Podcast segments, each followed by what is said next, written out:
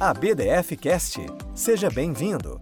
Hoje você irá escutar o painel Direito Aduaneiro, mediado pelo Dr. Adilson Rodrigues Pires.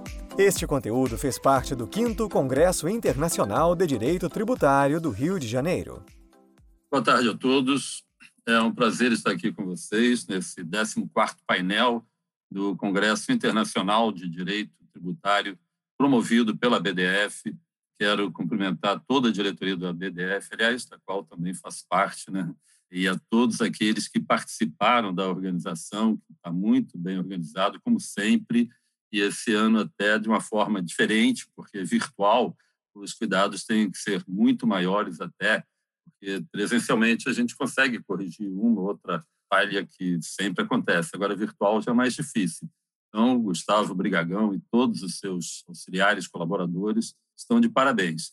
E eu quero agradecer também a organização da infraestrutura, nossa logística, da Origami, que também tem nos dado assistência perfeita até agora, e agradecer também aos nossos quatro palestrantes, doutora Doris, doutor Tom Pierre, doutor Gustavo Noronha e o doutor Luiz Henrique, que vão nos abrilhantar com as suas falas. Inicialmente, eu quero não apresentar, mas anunciar, todos já conhecem, a doutora Doris Canning, que vai nos falar sobre o Ciscomex. O Ciscomex, como todos sabem, é o Sistema Integrado de Comércio Exterior, digamos assim, a porta de entrada das importações e das exportações. É um sistema informatizado que, desde 1994, substitui toda aquela papelada, mais de 100 documentos que eram utilizados para se promover uma importação ou uma exportação. Tudo isso foi resumido, reduzido apenas ao Siscomex, um sistema informatizado. É claro que, com o tempo, ele vai sendo aperfeiçoado e a doutora Doris vai nos trazer aqui essas opiniões e algumas questões, vai nos colocar também para nossa reflexão. A Doris, como é muito simples, perguntei o que você quer que eu diga né, para te apresentar, para Ela disse, não, me coloca só como pesquisadora da UERJ. Eu acho que ela foi, mais uma vez, modesta, porque pesquisadora da UERJ é uma função importantíssima, sem dúvida nenhuma. Mas ela ainda tem muitas outras, como vocês sabem, ou pelo menos imaginam, e vão ter certeza depois da palestra da doutora Doris. Doris, por favor, palavra é sua. Muito obrigada, professora Gilson. Eu queria agradecer, em primeiro lugar, à BDF por esse convite, agradecer a Dani e ao professor Gustavo Brigagão por terem trazido esse congresso não só profissionais excepcionais, como também pessoas excepcionais. No painel da hora do almoço, a Mariane Coutinho estava, junto com as meninas na UIM, falando sobre a importância de termos referências na nossa carreira eu fico feliz de estar estreando hoje num congresso onde tem várias das minhas referências, por ter assistido palestras de várias delas. Ainda vou assistir palestras de outras. E por estar aqui é, fazendo minha estreia num painel coordenado pelo querido professor Adilson, quem agradeço por essa introdução maravilhosa. E eu tenho muito orgulho de ter sido aluna dele Agradecer meus colegas de painel por todas as nossas trocas nessas semanas, quando a gente estava se organizando aqui para o painel da BDF. E se tem alguém que é unanimidade, é o professor Adilson. Então, agradecer a ele por nos ouvir, por todo o auxílio e orientação que nos deu. É, agradecer também a Yandara e a equipe do Origami, né, que estão aqui no, no backstage fazendo tudo funcionar e nos dando toda a ajuda necessária. Como o professor Adilson falou, a matéria que me coube hoje é se o Ciscomex é uma barreira ao livre comércio. Então, vamos averiguar se ele é o vilão, né? Se ele está atrapalhando o comércio aqui no Brasil. No primeiro slide, eu quis trazer um conceito, mas o professor Adilson já explicou muito bem o que é o Ciscomex todos já sabem, eu acho interessante deixar registrado. É o conceito que está na legislação, que está indicado pelo Ministério competente. Siscomex é um sistema informatizado responsável por integrar atividades de registro, acompanhamento e controle das operações de comércio exterior através de um fluxo único e automatizado de informações. Antes de adentrar as vantagens do Siscomex, é importante a gente ressaltar que a Receita Federal do Brasil pode ter orgulho de estar na vanguarda, de ter os sistemas de monitoramento de dados e de conferência de informações mais avançados do mundo. Eu, recentemente, é, no início do mês, eu tive a felicidade de ser convidada pela Flávia Cavalcante, diretora da BDF, para escrever um artigo sobre a inteligência artificial no direito tributário. E a Flávia fez uma pesquisa maravilhosa de todos os sistemas que o fisco usa para fins de controle e fiscalização. E realmente o fisco brasileiro está muito à frente de muitos outros. Só que é, esse avanço não é de, de desde os anos 90, quando o Siscomex efetivamente foi instaurado e iniciou aqui no Brasil, autoridades fiscais de outros países vieram aqui para aprender como funciona um sistema tão moderno. Então, vamos passar para as vantagens do Siscomex. Nessas vantagens, é, eu não vou ler o slide todo, a gente vê uniformização de códigos e nomenclaturas, eliminação de sistemas paralelos de coleta de dados, ou seja, um sistema único, simplificação e diminuição de burocracia e documentação, agilidade no processamento de informações por meio eletrônico, redução de custos administrativos para todos os envolvidos e uma análise crítica dos dados na elaboração das estatísticas do comércio exterior. Claro que essas vantagens são apontadas pelo MDIC, né? Então, cabe a nós uma análise crítica. O Siscomex é tudo isso mesmo? É essa Brastemp? Ou ele está embarreirando o livre comércio? A ponderação que eu coloco para os senhores é que é necessário para um país ter o controle das mercadorias que entram e saem. Ter o controle do que é importado, de como esse bem vai ser tratado no país, para onde ele vai, etc. Isso é tão importante que vários países do mundo têm. Eu quis trazer como exemplo, em vista até do nosso curto espaço de tempo, a União Europeia, para a gente ver que, após 1993, quando as barreiras alfandegárias foram eliminadas entre os países membros da União Europeia, a União Europeia teve problemas com justamente esse controle, esse controle do trade, né? do que entra, do que está entrando, do que está saindo do país. Eles tiveram perda de dados estatísticos e viram a necessidade de ter um sistema para fazer esse controle aduaneiro. Então, a gente vê que é uma questão que não é ligada à tributação, é um controle aduaneiro que o, que o fisco tem que fazer e o país precisa. Então, como é que a União Europeia trata esse intrastate? Recolhe dados mensalmente com operadores de comércio exterior, fez uma interligação com o sistema de IVA, que é o tributo indireto dos países da União Europeia, e buscou simplificar o fornecimento de dados e reduzir os ônus principalmente entre as microempresas que realizam atividades de comércio exterior. Então, partindo agora para os pontos polêmicos, agora que nós já vimos as vantagens do sistema, a necessidade dele, o uso dele né, no direito comparado, a gente vem para a parte que dói, né? a parte que pode ser que embarreire o comércio. E agora vamos ver se esses desafios que eu estou trazendo realmente atrapalham, né? Se eles realmente apresentam uma barreira às atividades empresariais e se principalmente são culpa do sistema. Então, a gente até teve discussão aqui no painel, cada um, nós todos temos backgrounds é, históricos de profissionais bem diferentes e conseguimos conversar sobre diversos desafios que podem vir no comércio exterior e na utilização do sistema. Um deles é o timing da declaração. Como coordenar o timing dessa declaração com a vinda do bem, com a necessidade do produto chegar no Brasil. Questões logísticas de alfândega, de porto, diversas questões logísticas que também podem gerar um descasamento. Eventual necessidade de verificação do produto, não só pelas autoridades aduaneiras, como por agências reguladoras específicas, como, por exemplo, a Anvisa, então, o produto pode ir para alguma agência reguladora e acabar ficando lá por um prazo maior do que o esperado ou que o necessário, né? e, consequentemente, a empresa pode ter aí, de novo, um timing uh, diferenciado que pode atrasar a sua prática, né?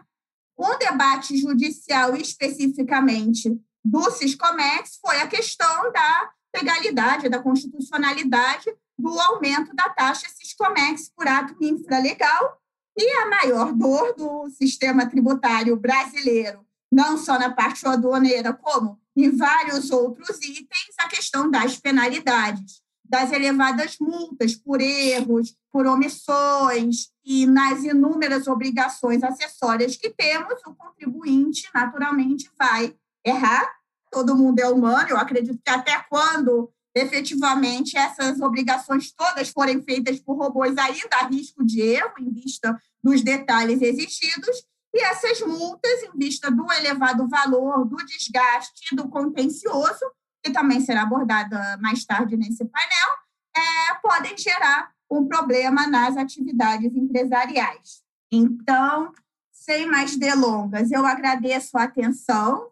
A ideia aqui foi trazer uma pincelada geral se me permitem uma opinião particular, eu acho que o sistema não é o vilão, ele é necessário, porém tem ah, os aspectos paralelos da questão aduaneira, que realmente, na prática, geram muitos problemas e muitos desafios a serem superados.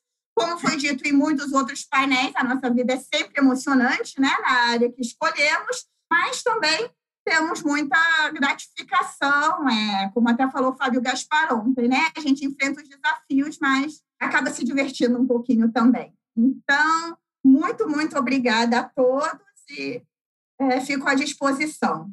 Muito obrigado, Doris. Nós que agradecemos a você, que foi brilhante a exposição e nos trouxe uma ideia assim bastante clara do que seja o Ciscomex.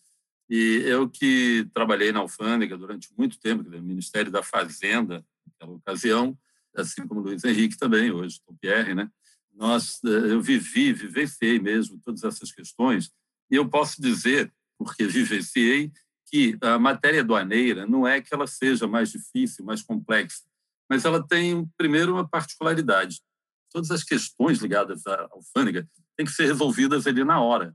A mercadoria está chegando, o importador está ali esperando a mercadoria, você não pode parar, espera que eu vou lá na repartição fazer uma pesquisa na legislação, ou vou consultar um colega, conversar com ele sobre como trata. A decisão tem que ser tomada ali na hora. Então, realmente, essa dor de cabeça nós temos é, permanentemente, mas é uma, não vou dizer que seja uma dificuldade a mais, ou seja mais complexa, mais difícil, mas é uma característica da matéria aduaneira. E o Ciscomex, sem dúvida, veio trazer uma simplificação e trouxe um alívio para muitas dessas dores de cabeça que a gente tem no comércio exterior. E eu posso até antecipar que no final nós vamos ter uma pergunta. Essa pergunta foi elaborada pela Doris, nós vamos mostrar o final para provocar o público. Né? Bom, agradeço então mais uma vez eu vou anunciar o Tom Pierre, ele vai falar sobre Repetro, uma das especialidades dele, que ele tem muitas, na verdade, mas é um assunto que é, acredito que da preferência dele, e o Repetro é uma das coisas mais importantes também no que nós temos no Brasil, porque está diretamente ligada a uma fonte de recursos que é uma das principais fontes de riqueza do país, talvez até a principal fonte de riqueza.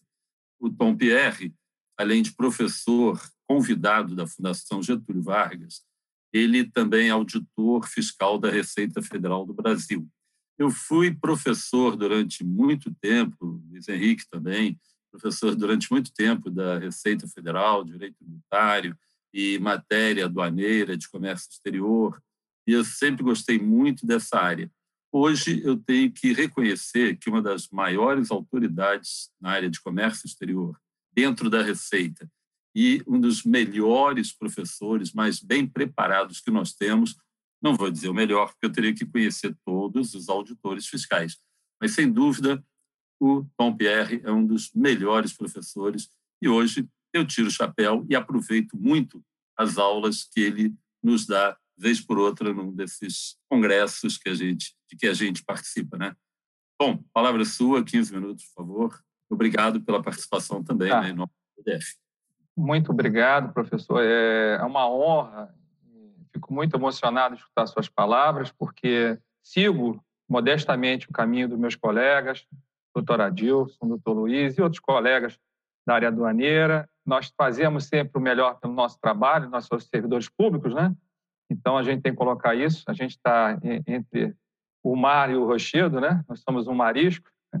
e procuramos dar o melhor de nós. Então, em primeiro lugar, eu fico muito honrado de estar participando desse quinto congresso. Já participei de outros, já tive a honra de participar com outros com o doutor Adilson é sempre um aprendizado para mim, não só na situação de ter a oportunidade de expor é, o meu pensamento, mas de escutar outras pessoas que eu sempre saio daqui renovado. E quero agradecer a BDF novamente, ao, ao Dr. Brigagão, enfim, a todos da BDF pela participação.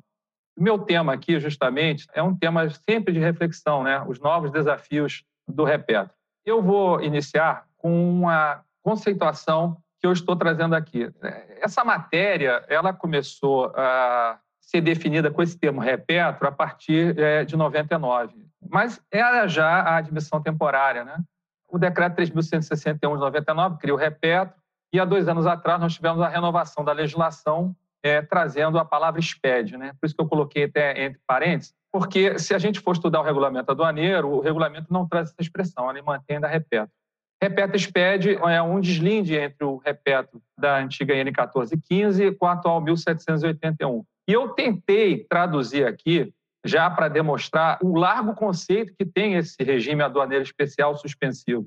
Ele começou modestamente com a admissão temporária, aí ele cresceu dentro dele o tratamento de exportação que sai da ficta, veio convidando o regime drawback, o doutor Gustavo depois vai nos dar a honra de explicar é, melhor falar do tema. E eles, esses tratamentos aduaneiros só não atendiam mais ao mercado de petróleo.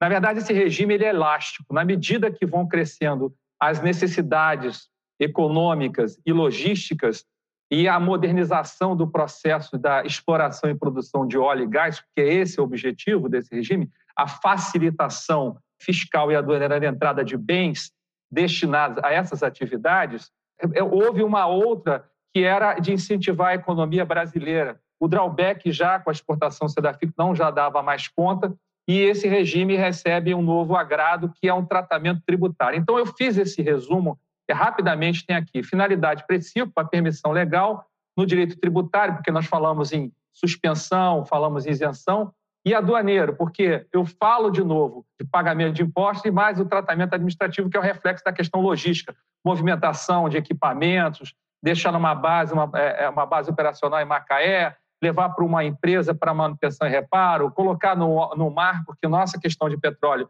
o regime é muito focado, está voltando a ser muito focado para as plataformas marítimas. E eu faço um parênteses aqui: é, não pode se esquecer também que existe petróleo e gás em terra.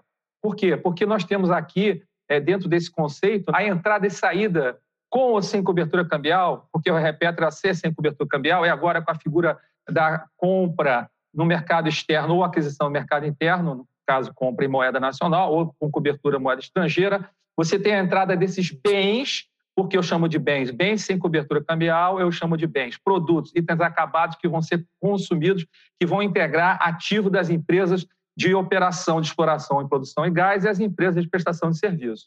Bom, enfim, eles conseguem importar esses itens principais e acessórios e rapidamente explicando por que, que são principais são itens que estão na lista, no anexo 1 e 2 da própria N 1781. A Receita Federal tem essa competência de definir quais são os bens que vão entrar. E eu posso dizer para os senhores que de 88 até hoje, essa é uma lista sanfonada. Ela aumenta, diminui, ao bel prazer dos interesses tributários e econômicos, que fica o Estado, de um lado, passando por determinadas crises de arrecadação, e ali ele pode fazer um, contrapeso ali, liberando ou restringindo a entrada de itens. Então, essa lista atual, me parece que foi na época do presidente Temer, pesou muito a questão da renúncia, o quanto de renúncia. E o Estado realmente abre mão de uma grande parcela de tributos ao dar benefício às empresas que estão habilitadas aqui no regime fazer a importação desses bens chamados principais.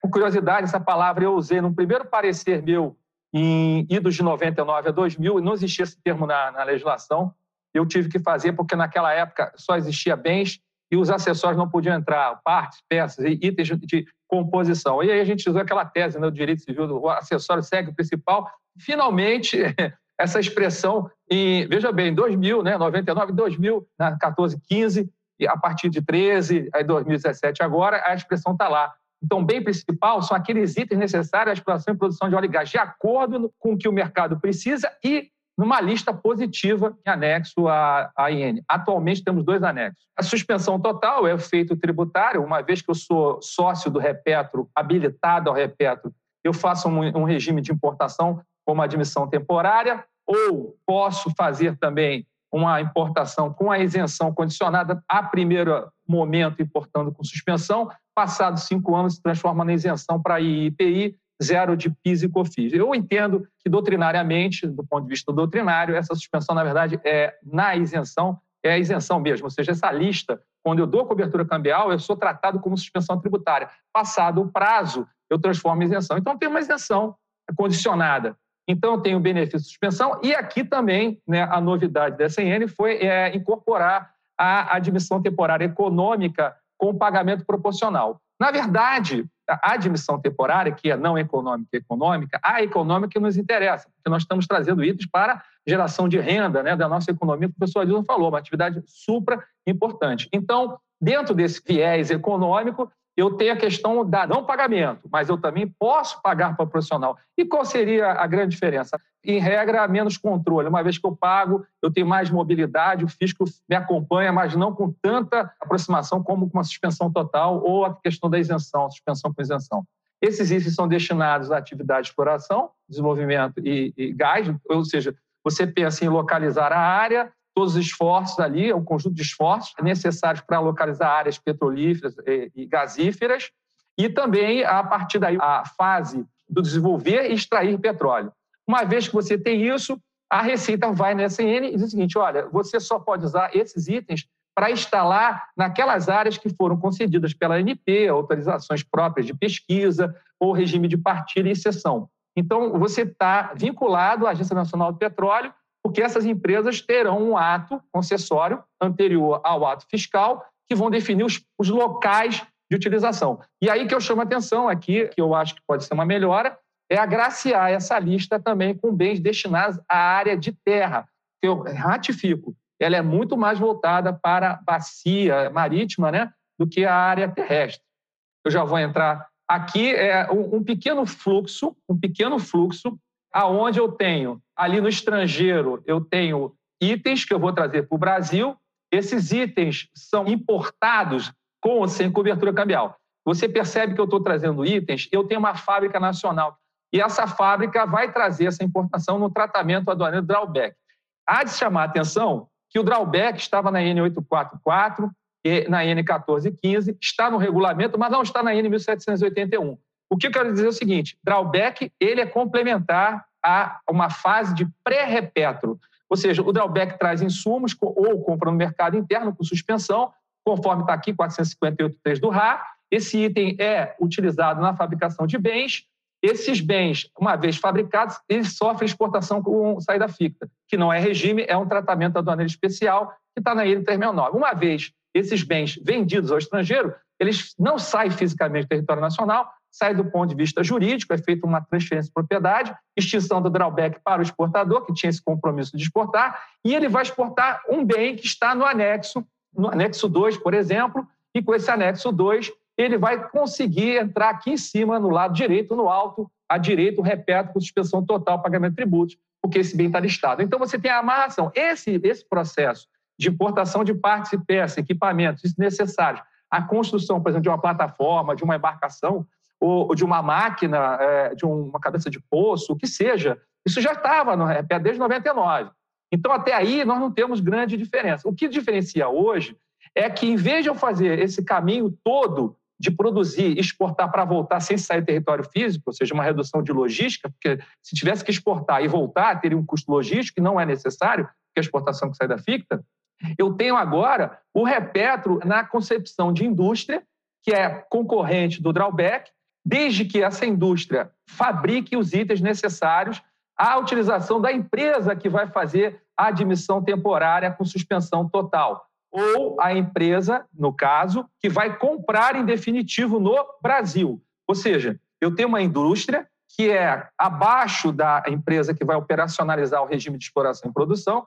Ela tem lá o seu cliente, então tem a Petrobras. Eu sou uma indústria aqui no Rio de Janeiro. Eu compro insumos no exterior ou no Brasil com suspensão tributária, faço o processo, estou habilitado. Então, na verdade, o repeto industrial não é um regime especial, mas é um regime tributário. E a partir dele, esse item é vendido diretamente à empresa que já está habilitada no repeto. Ou seja, tudo acaba em repeto. Né? Como eu digo, tudo acaba em samba, aqui no Brasil o regime acaba tudo em repeto. Então, nesse caso, esse tratamento tributário repeto industrial, que concorre ao drawback, privilegia a indústria nacional. Por quê? Ela é a empresa primária que vai industrializar e vai comprar no mercado externo e no mercado interno também. Então, você privilegia uma segunda cadeia de fornecedores. Uma vez fabricando, a venda direta só pode ser exclusivamente às empresas que já estão habilitadas no repeto pela N 1781. Ou seja, e ali diz a IN 1781, olha, nós aceitamos realmente que uma empresa habilitada de exploração, produção, de apoio logístico ou marítimo compre no Brasil, desde que seja os da lista da N 1781. Então, nós temos ali, na verdade, uma lista e aí vai depender muito, porque pode ser, por exemplo, se eu imaginar em termos de uma exploração terrestre, que eu preciso de uma sonda sobre um veículo especial. Não, não tem nessa lista. Então, essa é uma coisa que eu gosto de colocar, que é, a gente já viu isso acontecer no passado, em 2000, 2001. Depois, a IN 844 permitiu a entrada de bens terrestres e agora a 1781 é, retirou. Então, algo que, dependendo da demanda, a Receita teria flexibilidade. Né? Isso é uma questão política econômica, é política tributária, o que entra, o que não entra na lista, mas não pode perder a perspectiva que essa lista tem que agraciar os principais bens. E realmente, é, nesse aspecto, é positivo. Ela tem um rol de bens, está muito bem organizado, chama atenção também que tem a classificação fiscal pela TEC, NCM, e o nome comercial. Isso é uma diferença. Antigamente você tinha mais subjetividade, ou seja, permitia a entrada maior de bens porque só tinha terminologia na NCM. Agora não, você tem NCM e tem uma restrição que é comercial. Isso é um aspecto também que pode ser pesado para uns como negativo. Eu entendo como positivo porque esclarece e tira a dúvida. Ou seja, se alguém vai entrar nesse mercado e ele vai fornecer um, um, um bem, vai adquirir um bem no mercado externo ou interno, ele já sabe se vai ter esse custo tributário ou não, se ele vai embutir ou não nesse seu serviço e nos valores a serem depreciados no futuro, uma vez que ele vai jogar isso como custo para recuperar lá na frente com novas aquisições.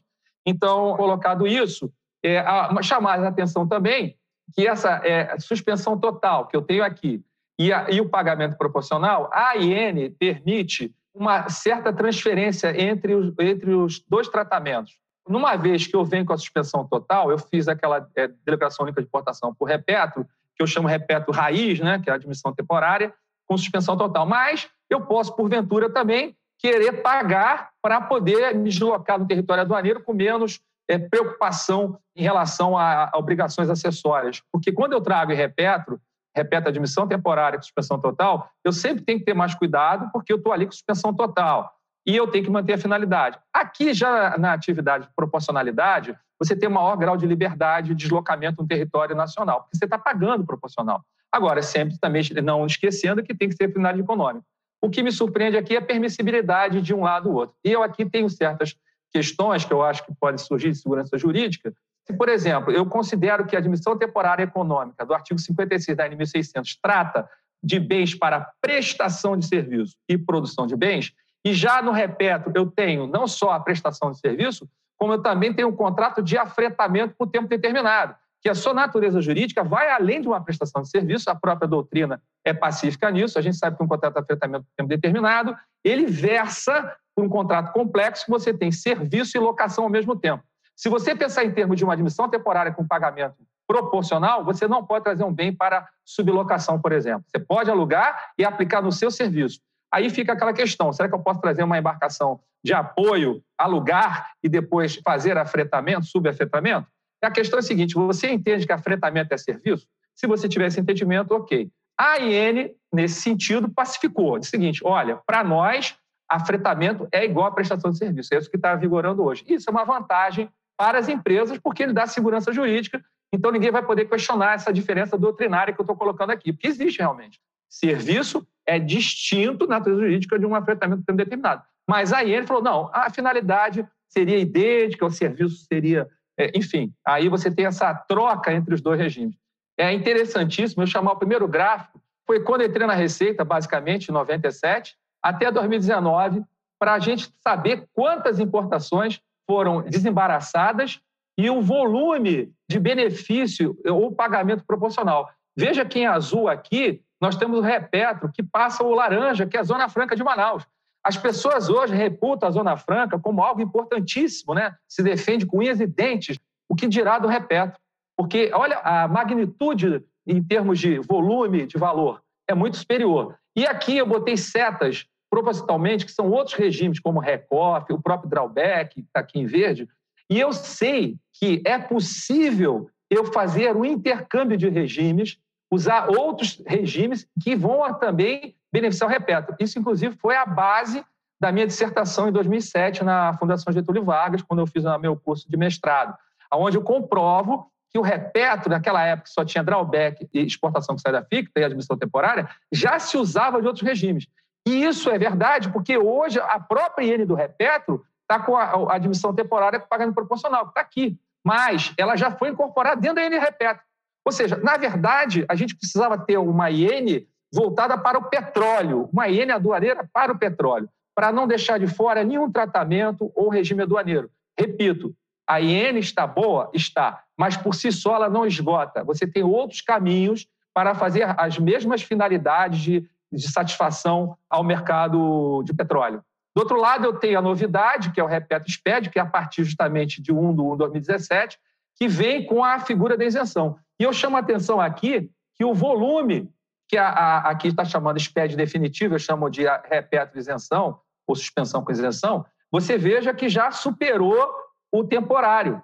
E isso é uma coisa importante, porque uma vez que eu faço definitividade, eu acabo com aquele, aquela preocupação dos controles. Eu vou ter a preocupação que qualquer pessoa tem quando é no regime de isenção, não é verdade? Se você passa no aeroporto, traz lá o seu laptop, é para uso do viajante. Você não vai pegar o laptop e sair vendendo laptop no mercado. Então, aí ele tem essas preocupações do artigo 233 do regulamento aduaneiro e é mais pacificado, é menos risco de contencioso com a aduana. Manter no azul sempre pode ter contencioso manter aqui no laranja, menos risco contencioso, e eu acho que o mercado está indo é, apontando que a isenção é realmente muito melhor, é mais definitivo, é menos contato com o Estado, a partir do momento que registrei aquela DI, eu só tenho que manter na atividade estocada. Aqui é um outro gráfico, valores em bilhões é, de dólares. E vejam o volume, como cresceu em 2019. O investimento aqui é valor CIF, não é o valor do imposto, é o valor das mercadorias. Veja como subiu em 2019. Isso aqui significa investimento. Agora, comparando com a barra de torta, o que a gente tem aqui? 60%, 70% é definitividade e isenção. Ou seja, foi um bom ato legislativo do governo Temer, no caso, a entrada da isenção. É o que expandiu o mercado. E veja bem, essa barra também tem que entender que tem bens que já estavam admitidos, que foram transferidos para uma isenção. Estavam em admissão temporária, anos anteriores, e que aí viraram definitivo. E aqui, por fim, mostrando que a sétima região ela espanca né, qualquer dúvida se o Rio de Janeiro é ou não é a porta de entrada do petróleo, não só pela questão da exploração, mas pela questão logística e operacional. Então, o Estado do Rio de Janeiro precisa e é uma fonte de renda necessária no meu estado fluminense, não é isso? Doutorado de todo respeito, não é Botafogo, é Fluminense. Aqui eu fiz um fluxograma, é, imagina aqui, o pessoal da área de logística olhou, como é que eu uso o repetro? Aí você deve estar lá olhando para o céu, aí pergunta, conceito repetro SPED. Fácil, né? É só estudar isso aqui. Olha quanta coisa, né? Bem simples. Você tem que ler todas essas leis aqui. Não estou brincando, isso é sério. Isso não é uma brincadeira. Eu tenho a lei de concessões, ordenamento de transporte marítimo, sessão onerosa, partilha, admissão econômica, o repeto SPED com a lei 13.880 que trouxe a isenção, repeto industrial, eu tenho o drawback, enfim, a saída da FICA, isso em roxo e começou lá em 99. Aqui começou o repeto industrial. E aí você falou assim, acabou não, agora tem né, mais decreto, repete. Aí você fala, acabei tudo isso, já entendi tudo? Não, infelizmente não. Aí você vai complementar o estudo com o quê? Com IENs da Receita Federal, que vão ditar o funcionamento. Aí começa a coisa já ficar extensiva. Aí você tem N1600, tem a 369, a 1415 está tá acabando esse ano, a 1781, repete industrial, portaria coana, legislações esparsas. Aí você fala, pronto, agora entendi tudo. Infelizmente não, você tem dúvida, calma. O que, que você vai fazer? vai lá no site da Receita Federal, que você vai achar perguntas e respostas no manual. Aí eu fico me pensando, né? Realmente o manual é importante, mas também é um reflexo que alguma coisa não está muito justa. Então, preciso ter um manual para explicar como é que funciona a IN, que explica como é que funciona a lei, e que, que explica como funciona né? o decreto. Enfim, é isso que nós temos. Aí é uma questão de percepção, ou seja, na minha tese, eu tinha uma linha de pesquisa um pouco diferenciada. Eu acho que de ser agraciada às áreas e não às atividades, fazer uma coisa mais restrita à área geográfica. Ou seja, uma vez que você tem aquela geográfica, você teria isenção. Mas, enfim, isso está aos poucos, pode ser que chegue lá. Mas, enquanto não, é admissão temporária somada a esses tratamentos todos. Enfim, o que, que eu tenho de novo no Repeto? Agregar tratamentos fiscais necessários. É isso que eu tenho de novo. E cada vez vai ter mais exigência. Agora, o que eu, eu, eu acho salutar é registrar que a isenção veio para simplificar. Por isso que ela está sendo procurada. Quanto mais simples, mais rápido e mais seguro, menos problema que você tem no contencioso. Então, o Repetro hoje, ele evoluiu porque ele abriu a figura da isenção. Em relação aos tratamentos regimizadores especiais, gera contencioso. Enfim, é isso que eu tinha para colocar. Agradeço, não sei se estourei meus 15 minutos, fiquei nos 18 ou 20, eu agradeço, pessoal Dilson. Um abraço, muito obrigado. Quero agradecer ao Tom Pierre, como vocês veem, realmente a questão é complexa, não é difícil, mas é bastante complexa, exige mesmo a pessoa é um super tom para poder entender de tudo isso. E, dada essa quantidade de legislação, de, de, de né, eu até sugeriria, né, Doris, um Ciscomex para o Repetro para simplificar tudo isso. Colocar numa porta só de saída seria melhor. Mas é muito difícil a gente conseguir, porque cada dia tem uma novidade, né, Tom? Olha, eu agradeço, então, então foi ótimo, maravilha. Obrigado, eu que agradeço, professor. Vocês viram por que, que eu disse que hoje ele é meu professor, né? Com muita satisfação minha mesmo, então. Agora apresentar, então, o doutor Gustavo Noronha. O Gustavo, é, quando eu disse assim, olha, Gustavo, me dá um ou dois, uma ou duas qualificações, né? Para poder te apresentar lá na hora, embora também todos conheçam e tudo mais. Ele mandou sete, oito ou nove, né? Que não corresponde a tudo que ele é e tudo que ele faz na vida, né? Eu selecionei só duas ali para poder apresentá-lo, Gustavo Damasio Noronha.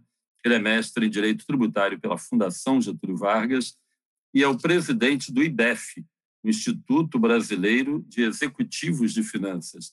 Então, vocês vejam que basta uma dessas duas referências para justificar o porquê de nós termos convidado o Gustavo para participar aqui conosco. E ele vai falar sobre o drawback, que é um dos mais importantes, junto também, talvez os dois mais importantes regimes aduaneiros especiais que nós temos, junto com o Repetro, a quantidade de tributos, melhor dizendo, até o volume de tributos dispensados pelo drawback corresponde talvez a um real pago para três a cinco dispensados pelo drawback. É um dos mais importantes instrumentos de que dispõe a alfândega e o próprio governo para estimular a nossa economia. O drawback, o produto entra no país, seja um produto insumo, produto intermediário, que se incorpora a um bem industrializado e esse bem é exportado para o exterior. E aí é concedida a suspensão, a isenção e o que não ocorre na prática é a restituição. Mas eu não vou adiantar, não, vou deixar aqui o Gustavo, com muito mais propriedade do que eu, fale sobre o drawback. Só quis destacar a importância econômica do drawback e a autoridade do Gustavo para falar conosco sobre esse assunto. Gustavo, por favor, palavra sua também. Sou Adilson, muito obrigado pelas gentis palavras.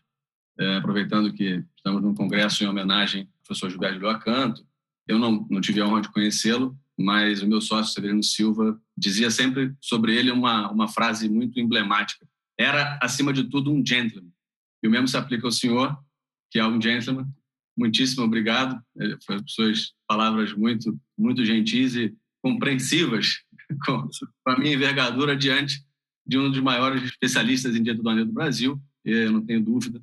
E respeitado por tudo que já fez, por todas as obras e, e por tudo o que representa para nós. Queria aqui agradecer também aos meus companheiros de mesa, a Doris, com quem eu tive a honra de compartilhar um, um outro painel na semana passada, o professor Tom, Tom Pierre, que me ajudou e me dificultou. Me ajudou porque me deu uma série de ganchos e me dificultou pelo brilhantismo do que, do que falou e pela forma como se posicionou, assim como a Doris. E Luiz Henrique, eh, que também já tivemos a oportunidade e a honra de compartilhar algumas vezes alguns painéis de debate. Uma honra estar com todos vocês aqui.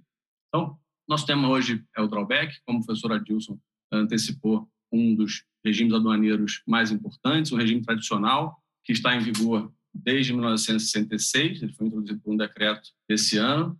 É um instrumento de fomento às exportações brasileiras muito importante, tem mais de 50 anos, então já uma trajetória de experiência, ao contrário do Repeto, que o professor Tom Pierre colocou há pouco, né, que é um regime mais, mais jovem, embora importantíssimo, que já inclusive ultrapassou o próprio drawback, considerado drawback de uma maneira é, isolada, em importância de respeito às exonerações no país.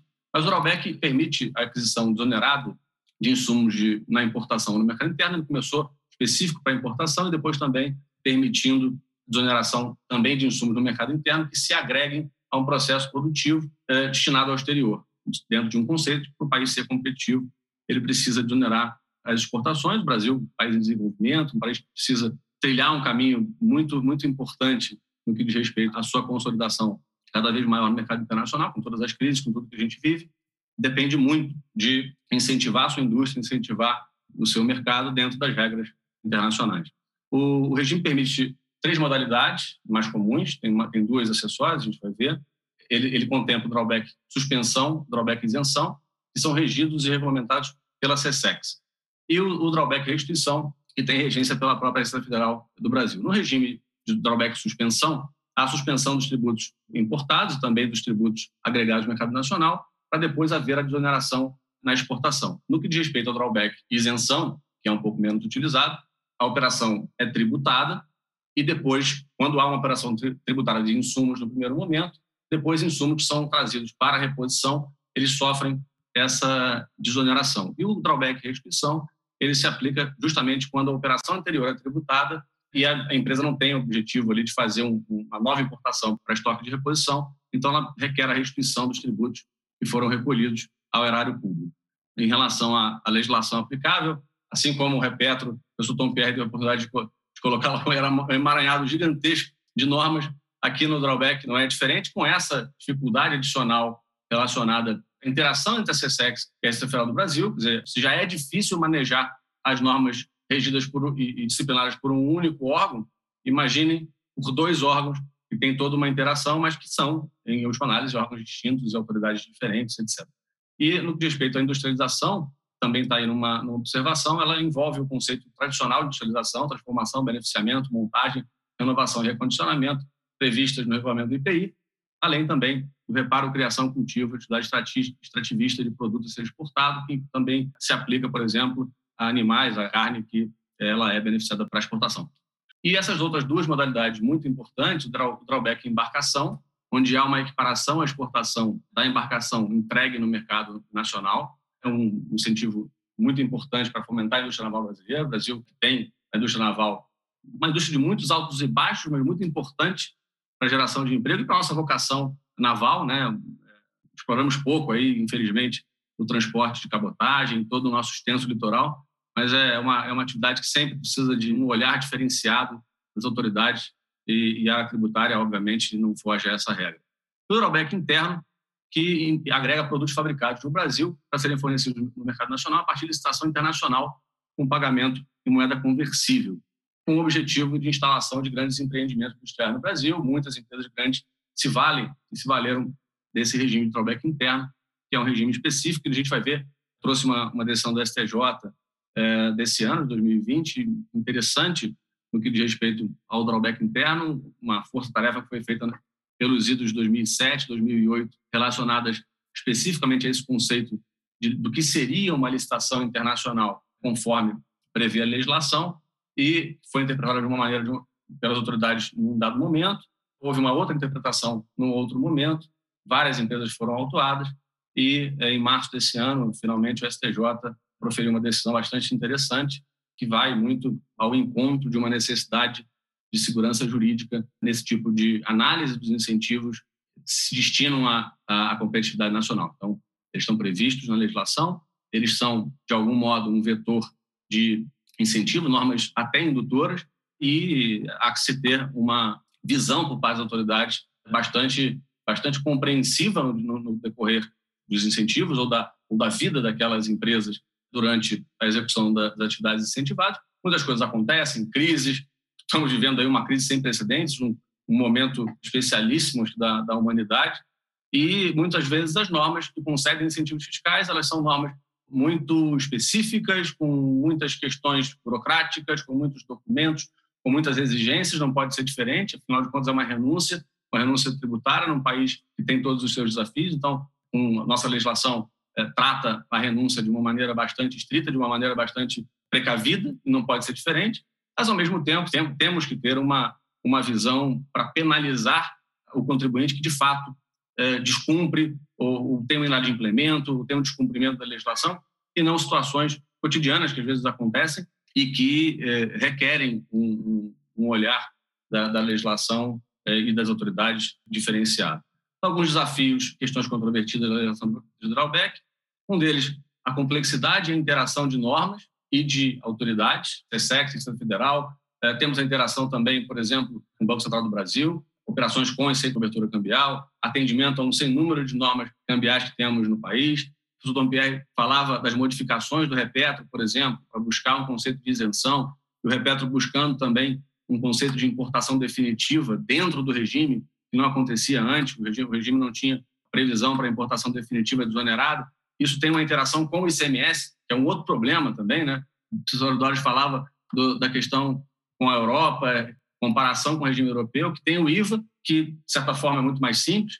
Nós temos aqui os tributos federais exonerados pelo drawback e uma necessidade de interação com as normas estaduais, com as normas do ICMS, que não tem previsão, por exemplo, para suspensão. Então, aplica-se uma isenção prevista pelo convênio 27 de 1990 naquilo que a lei federal trata como suspensão. Você já tem uma assimetria aí. Então, é, essas questões são complexas e, e, requerem de nós, tributaristas aqui, muitas vezes, um emaranhar de, de normas para dar uma solução que deveria ser mais simples. E a gente vai conjugar regimes de entreposto, regime de DAC, depósito alfandegário certificado e outros regimes para, às vezes, fazer uma ligação que, que a própria legislação já deveria prever como algo natural. Os documentos para o ato concessório, como o professor Adilson já falou e a Dós também no início, o Siscomex melhorou muito esse ambiente, assim como o drawback web, os requerimentos de drawback são versados também em via eletrônica, mas mesmo assim há muita coisa a ser fornecida. Questão dos laudos também relacionados à, à operação, né? como aquela matéria-prima vai ser agregada para a fabricação de algo que será exportado e desonerado, também envolve algum poder discricionário das autoridades administrativas, o que é um ponto complicado, e tudo isso com uma necessidade de previsibilidade e segurança jurídica, que, em última análise, é o que o, o contribuinte clama.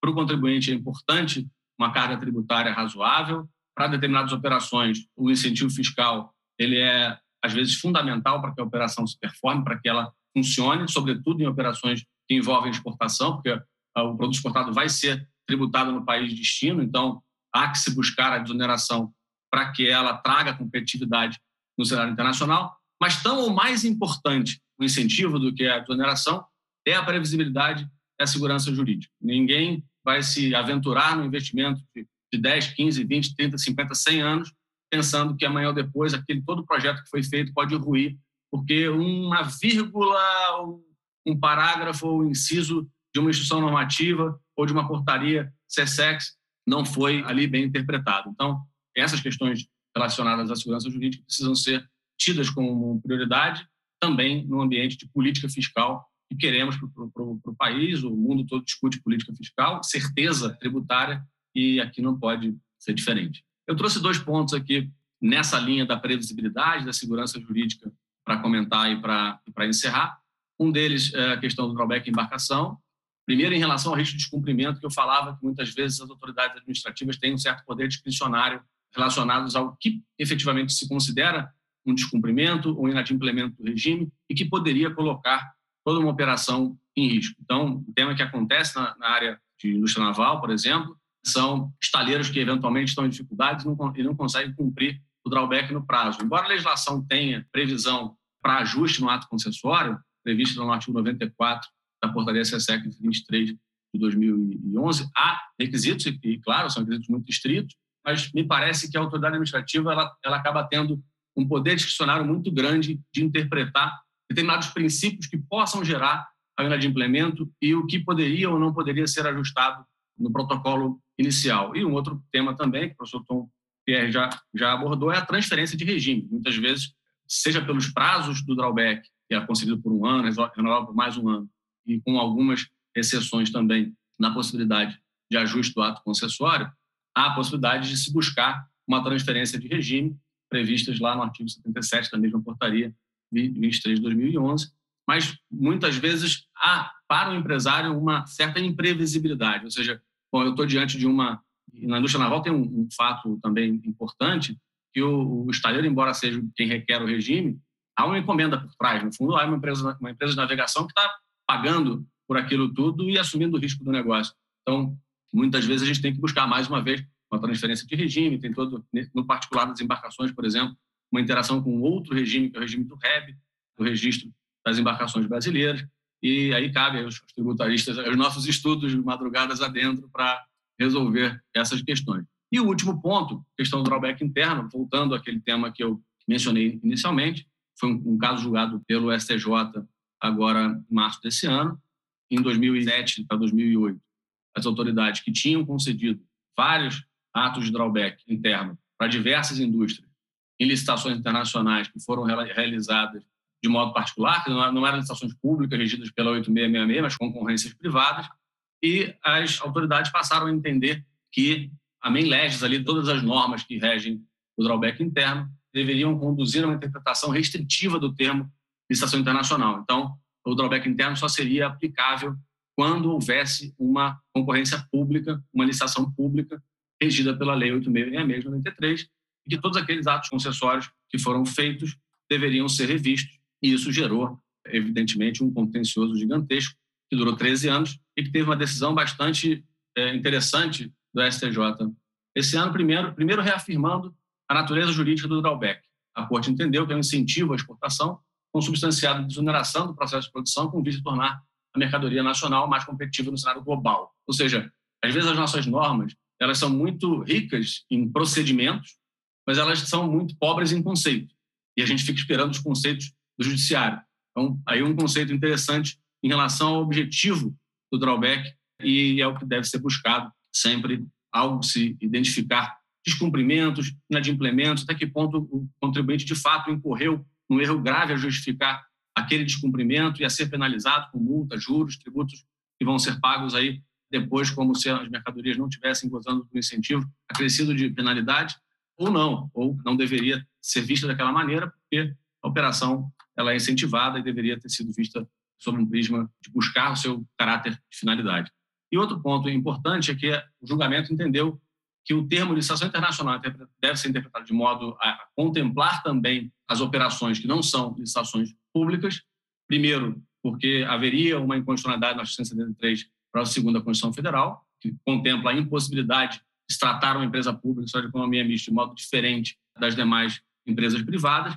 E o STJ também entendeu por um caráter interpretativo dessa norma de uma outra lei, que é 11.637 de 2008, que, de fato, é, trouxe é, de um modo mais claro que o termo licitação internacional deveria ser também compreender as operações privadas. O STJ também aplicou essa norma de modo retroativo. É, o primeiro ponto é até que ponto essa mudança de orientação das autoridades administrativas viola o princípio da confiança legítima, o artigo 100 parágrafo único do Código Internacional, o artigo 146 do Código Internacional e o próprio artigo 2 inciso 13 da Lei 9.734, segundo os quais essas mudanças de orientação só deveriam valer para frente, para fatos geradores futuros, e não para atos já concedidos, já que o drawback foi concedido por meio de um ato concessório específico, que foi identificado pela autoridade e depois foi cassado por uma interpretação legal, foi revista de um modo um tanto não cuidadoso. E o outro problema para o investidor, 13 anos para a solução do caso, é, após diversas operações que tinham sido feitas sob a premissa de que o regime era válido e que comprometeram uma série de investimentos, fora o investidor, quanto ele fica esse tempo todo controlando a contingência no seu balanço, respondendo às autoridades, respondendo aos seus acionistas, dando as explicações todas por que, que se aventurou, entre aspas, numa operação que tinha um risco, quando na verdade não existia risco, porque a legislação autorizava, e só a estabilidade traz investimentos. Para um país como o nosso, a gente precisa atrair os investimentos, só, a gente só vai conseguir isso com estabilidade jurídica. Então, muito obrigado. Desculpa se eu passei um pouquinho do meu tempo, professor. Absolutamente, Gustavo. Nós aqui esperávamos que você ficasse mais tempo ainda para a gente poder assimilar melhor o que você passou para nós. O drawback realmente é muito importante. O Gustavo destacou bem uma questão importante, que é as atribuições derivadas de lei, atribuições que cabem à CSEX e atribuições que cabem à Receita Federal. Embora o papel de uma e de outra seja bem distinto, uma cuida da área administrativa e a Receita da área tributária. Então, são completamente distintas essas competências. Mas, muitas vezes, na prática, há uma certa dificuldade de interpretação e há uma colidência não de interpretação propriamente dita, mas de ação. Muitas vezes a Receita não entende a concessão feita pela CSEX e aí é, cria algum problema com relação à liberação daquela mercadoria e aí gera também para o contribuinte naturalmente um contencioso, como eu já tenho visto. É uma pena, mas desde que haja dois órgãos tratando de assuntos diferentes, de competências distintas, é muito difícil você conciliar todos os interesses. Mas, de qualquer maneira, aprendemos bastante. Te agradeço muito, Gustavo. E você lembrou bem o Gilberto de Liocanto, que é o grande homenageado desse congresso. Eu conheci, convivi, era amigo do Gilberto de Liocanto, era uma pessoa incomparável. Não há ninguém que possa se comparar ou chegar perto do Gilberto. E não é só na gentileza que era característica, não. No próprio conhecimento e na facilidade com que ele passava esse conhecimento para as pessoas. Era uma coisa incrível. Aquelas pessoas assim que eu digo, não deviam nunca morrer nunca. Deviam ser eternas para a gente continuar convivendo e aprendendo muito com ele. Bom, eu vou agora é, passar para o Luiz Henrique, que vai nos falar sobre a excessividade das sanções na área aduaneira. Realmente, se você pegar o regulamento aduaneiro, você vai ver inúmeros dispositivos entre artigos e parágrafos, incisos, etc., alinhando sanções que são aplicadas por descumprimento e, às vezes, até simples irregularidades havidas, né? eu acho uma exceção, e o comércio exterior está diretamente ligado ao interesse econômico a tributação sobre o comércio exterior é um, um instrumento de política econômica do governo. Eu acho que essa matéria deveria ser tratada de uma forma é, diferente, não digo tolerando irregularidades de maneira nenhuma, mas procurando adequar a sanção à gravidade do fato que causou a aplicação daquela sanção. E falar sobre o Luiz Henrique, para mim é muito difícil, porque convivemos durante um bom tempo na Receita, apesar de jovens, né, tivemos um convívio assim muito bom, muito agradável e muito produtivo para mim também. Aprendi muito com o Luiz Henrique na época da Receita. Isso faz com que a nossa amizade é, continue até hoje. A minha admiração por ele continue muito grande. Ele disse assim: Adilson, basta dizer que eu sou sócio do Barros de Arruda, advogados associados, não precisa dizer mais nada sobre mim. Então, tá bom, eu vou atender ao pedido dele mas podem estar certos que ele é muito mais do que isso. Luiz Henrique, a palavra, 15 minutos para você, então, fazer a sua exposição. Obrigado pela participação também nesse nosso evento. Boa é tarde a todos. Bom, em primeiro lugar, gostaria de dizer que é com, com grande alegria que eu recebi o convite para participar dessa mesa virtual, ao lado da Doris, do Tom, que eu também já conheço há algumas décadas, né, e do Gustavo, como ele bem lembrou, né, já participamos de outros eventos juntos, e, e, sobretudo, uma mesa presidida pelo Adilson, é que eu vou revelar aqui, embora não, não pareça, mas eu conheço o Adilson desde 1977, quer dizer, lá se vão 43 anos, e a ele eu fui subordinado, e tive a honra também de dividir aula em diversas oportunidades, passamos juntos diversas outras situações na vida né, que, que cristalizou na minha admiração, meu respeito e a minha amizade. E o Adilson é isso mesmo, né? Quer dizer, além de um craque, essa matéria aduaneira é um ícone, é um gentleman, que faz dele uma pessoa muito querida por todos. Bom, então, mas a minha abordagem será é, é, mais conceitual. É, o tema que me foi atribuído pelos organizadores da BDF intitula-se Excessividade das multas do direito aduaneiro. Quer dizer, isso é quase que uma premissa, não é um tema, mas já é uma afirmativa e, por natureza, por definição, né, ele é um tema provocador, até porque né, excessividade né, significa, quando, embora um substantivo, mas qualificando multas, significa exagero, significa defeito, significa uma disfunção. Disfunção de quê? A disfunção de duas coisas. Ou do sistema de normas jurídicas punitivas né, da conduta do sujeito passivo, e aí teríamos normas inconstitucionais, porque ofensivas no devido processo legal substantivo, né, desviadas de finalidade, transgressoras da proporcionalidade e da razoabilidade, e do princípio e, ou do princípio ou não confisco, ou então é, nós temos excessividade na conduta das autoridades administrativas, em ofensa à lei.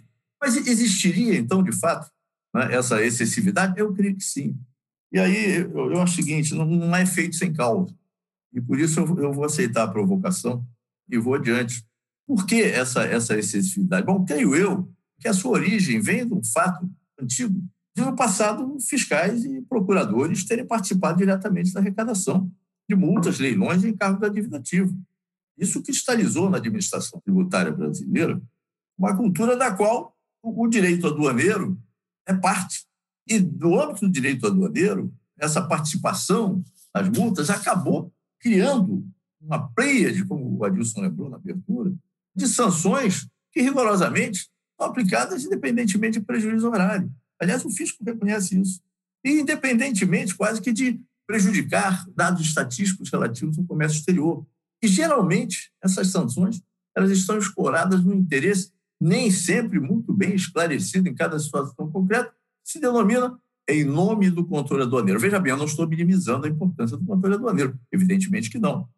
Isso é fundamental. Né? Mas, em nome do controle aduaneiro, tem se exacerbado e criado, na sua origem, busca de arrecadação de multas, certos exageros. É certo que, em 1969, a emenda constitucional número 1, 1 de 69, que é quase 50 anos, ela vedou a participação de servidores na arrecadação, mas parece que a saudade né, desse tempo nunca se dissipou.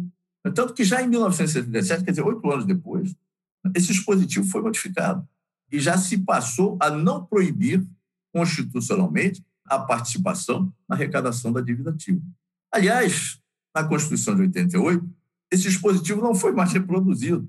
E, diversamente, e aí, a meu ver, de maneira adequada, foi introduzido, sim, de certa forma, né, vinculado à administração aduaneira, o artigo 137, digo eu, adequadamente, quando ele atribui ao Ministério da Fazenda a competência né, para exercitar a fiscalização e o controle do comércio exterior. Mas veja, mesmo o artigo 237 da Constituição confere essa competência às autoridades do Ministério da Fazenda, mas o seu enunciado com a finalidade de defender os interesses fazendários nacionais e não para impor sanções que não ameacem esses interesses. E eu, eu vou adiante, né? nessa atuada há que se constatar que há décadas as administrações tributárias estabelecem como eficiência e desempenho aos seus auditores metas cada vez maiores de quantidade de autos de infração e de valores a serem constituídos de ofício. O que me parece, data vênia, uma demonstração de ineficiência, porque, afinal de contas, o que se devia esperar, penso eu, da administração tributária, é que ela estimulasse o cumprimento voluntário das obrigações. Ora, se a cada ano que passa se verifica um montante maior de autos de infração labrados, né, se constata um montante mais elevado de autos de infração, é porque a fiscalização não está funcionando. O que está acontecendo é cada vez um descumprimento maior né, voluntário da obrigação tributária. E ainda, seja essa, essa linha de raciocínio, eu quero lembrar que agora, no governo Dilma, recentemente, foram introduzidas legislações, eu não sei bem como está isso, mas restabelecendo a participação, agora indireta, dos fiscais né, na arrecadação de leilões. Eu acho que multa, isso está havendo uma certa discussão. E os procuradores voltaram a participar da arrecadação de encargos legais. O decreto-lei 1025, que foi, tinha sido criado quando o seu preâmbulo proíbe justamente essa, essa arrecadação e, e dos honorários de êxito. Consequência disso, penso eu, é uma máquina administrativa né, montada, reforçada, estimulada para criar e manter uma excessividade de imposições fiscais. O que demonstra esse slide? O perfil né, da dívida ativa tributária da União. Volume de créditos apurados, 2 trilhões, 2,2 trilhões, ou seja, é algo equivalente a 150% né, da arrecadação federal. Eu extraí do site da Procuradoria-Geral da Fazenda Nacional. Muito bem. Esse quadro agora, de, esse gráfico de barras, né, ele foi extraído do site do CARF. Segundo esse site, ele vai até julho deste ano, então informações por ele, e só no CARF, só na segunda instância, existem 106 mil processos né, para serem julgados, num montante de 616 bilhões de reais. Ou seja, isto significa valor superior ao PIB de todos os estados, anual, de todos os estados da federação, com exceção de Rio e São Paulo, e N vezes maior, 5.569 municípios da federação, com exceção de São Paulo. Esse outro slide eu colhi de um relatório do ISP. Esse relatório ele não é antigo, não, ele é novo, mas, segundo o ISP, eles só conseguiram dados da Receita Federal de 2013, relatório feito em 2020, e, e ele, ele, é interessante. Se nós formos observar a última linha, ali aparece Brasil. Eu não quero aqui me preocupar com valores, contencioso, PIB, etc., porque isso são valores de cada país. Então, eles não, não têm muito significado para nós. Mas é relevante você observar a relação entre o montante de crédito tributário, e aqui é só a primeira instância, só a delegacia da Receita Federal de Julgamento, com relação ao PIB, né, ao PIB nacional.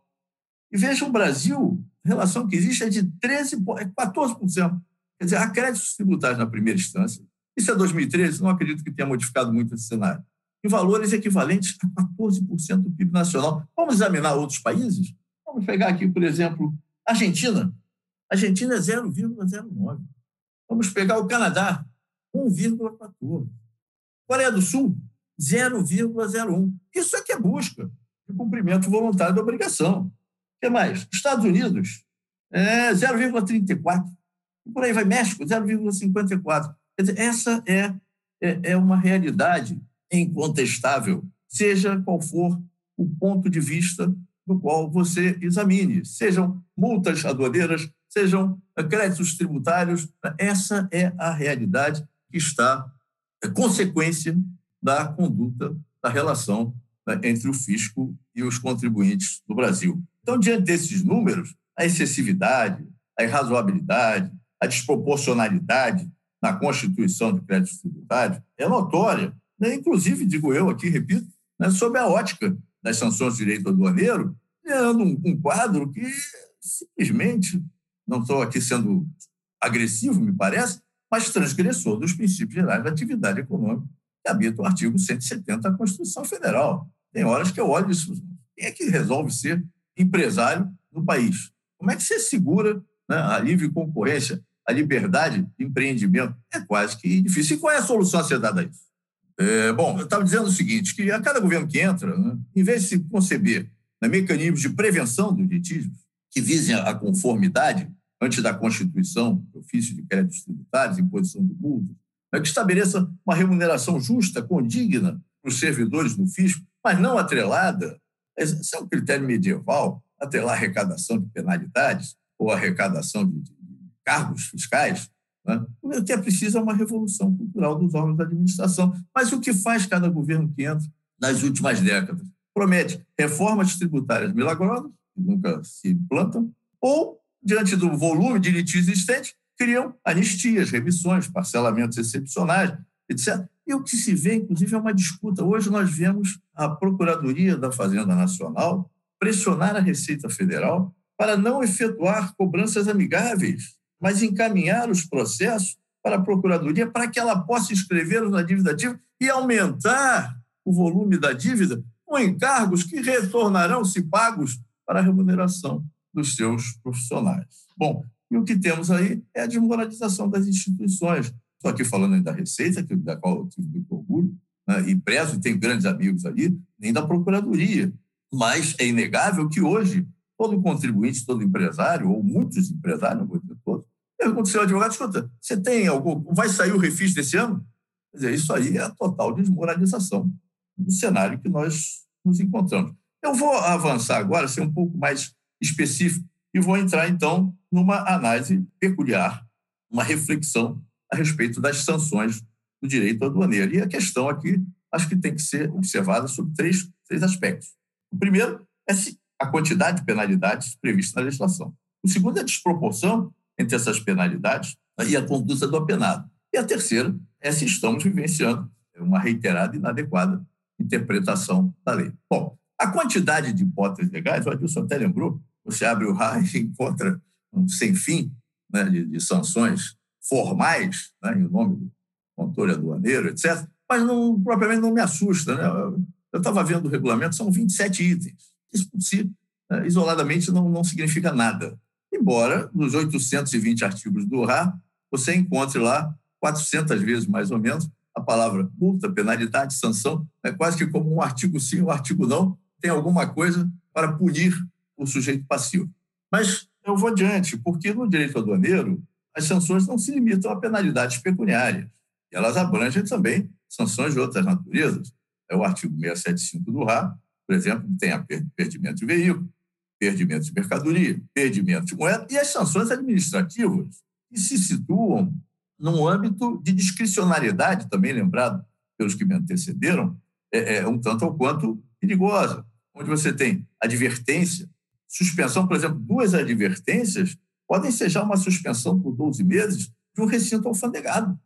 É fechar o recinto né, pelo prazo de 12 meses. Cancelamento, cassação de registro, licença, autorização, etc, etc. Além disso, ainda temos a pena de inaptidão de inscrição no CNPJ, do artigo 801 do RA, que aí é fechar a empresa, quando, por exemplo, o fisco entende que não houve comprovação da origem dos recursos empregados na operação de comércio exterior. Sanção essa que ainda, na mesma circunstância, é, é, se acumula com a pena de perdimento ou com a pena substitutiva de 100% do valor da mercadoria. Então, esse é o cenário, e que ainda tem mais um aspecto que eu acho que o agrava, que é o fato de que a legislação aduaneira ela repudia expressamente o princípio da absorção, o princípio da construção, prevendo penas cumulativas né, sobre uma mesma conduta, ou sobre condutas relacionadas o nexo de dependência. Então, por exemplo, na legislação do imposto de renda, se o contribuinte comete um equívoco, em relação a uma despesa, por exemplo, glosa essa despesa cobra-se o tributo. Na legislação aduaneira, não é exatamente assim. Então, vamos pegar aqui um exemplo simples.